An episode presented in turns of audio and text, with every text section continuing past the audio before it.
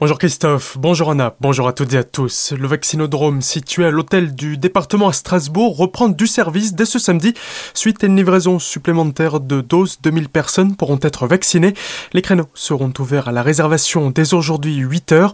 Peuvent en bénéficier les plus de 60 ans, les moins de 60 ans présentant certaines pathologies, maladies chroniques, obésité, les assesseurs de vote ou encore les personnels de santé. Pour ce faire en ligne, c'est sur santé.fr et par téléphone au 0 960 70 818 161.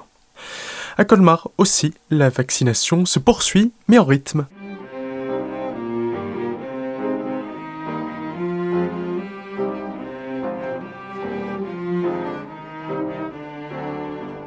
Le parc des expositions de Colmar, transformé depuis janvier en parc des vaccinations, a quelque peu retrouvé sa vocation première hier après-midi. Dans le hall 5, le cabaret, normalement utilisé pour des manifestations, après de longs mois sans concert, la musique y a de nouveau résonné.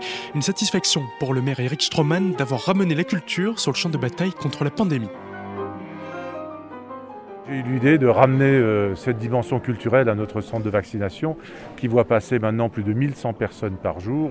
Et euh, vous entendez ce fond musical, c'est toujours très apaisant pour les personnes qui viennent se faire vacciner. C'est jamais un moment très agréable et ça permet de passer ces quelques minutes d'attente dans des bonnes conditions, euh, en tout cas dans des conditions les plus favorables et pour avoir accès aussi, ça fait longtemps qu'on n'a pas entendu de musique, pour avoir accès à cette forme de culture dont nous attendons tous le retour. Satisfaction également pour Olivier Caro, le directeur du Conservatoire de Colmar.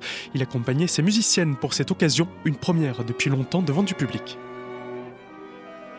J'espère de tout cœur que bientôt on retrouvera le plaisir de partager avec un public, euh, certes peut-être dans des jauges moindres, mais avec une réalité du spectacle vivant. C'est la finalité de tout artiste, euh, que ce soit un musicien, un danseur ou un comédien ou même un plasticien, c'est d'avoir ce retour de ce qu'il produit, ce retour et cette compréhension ou cette interpellation d'un public autre que le connaisseur et que l'artisan. Donc euh, quand on coupe cette dimension-là, on coupe fatalement la formation et la raison d'être. Cette opération devrait être reconduite prochainement. Seules les dates des prochaines représentations sont à Calais avec la ville. Un bon moyen de lier l'utile à l'agréable en attendant la réouverture très prochaine des lieux de culture. Les temps ce matin de Célestat aussi montent en puissance, alors que davantage de personnes peuvent prétendre au vaccin contre le coronavirus. Depuis hier, le centre de Célestat a accéléré la cadence. 875 personnes peuvent à présent recevoir une injection chaque jour contre 525 auparavant. Mercredi prochain, on accélérera encore un peu pour atteindre plus de 1000 injections par jour, soit 4080 par semaine. Le centre restera opérationnel du mercredi au samedi, mais l'amplitude horaire sera élargie. Depuis son ouverture, le 3 mars dernier, près de 12 600 doses ont déjà été injectées. Le vaccin AstraZeneca étant le plus boudé, puisque malgré un créneau réservé de 18 à 19 heures pour les plus de 65 ans sans rendez-vous, peu de personnes ont poussé la porte des temps ce matin pour en bénéficier. Attention, en Centre-Alsace, la gendarmerie de Célestin lance un appel à la vigilance après plusieurs signalements.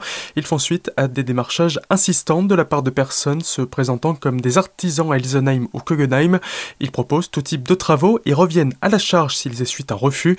Il est même arrivé qu'ils commencent à travailler avant que l'habitant ait le temps de répondre. Les gendarmes appellent donc la population à la vigilance et à contacter le 17 en cas de démarchage abusif tout en relevant la plaque d'immatriculation. Tout de suite, le retour de la musique dans la matinale avec Christophe Très belle journée à l'écoute d'Azur FM.